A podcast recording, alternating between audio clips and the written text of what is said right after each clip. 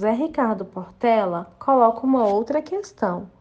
Quais os índices e risco de suicídio de pessoas privadas de liberdade no contexto da pandemia? Existe algum estudo em outros países sobre esse tema?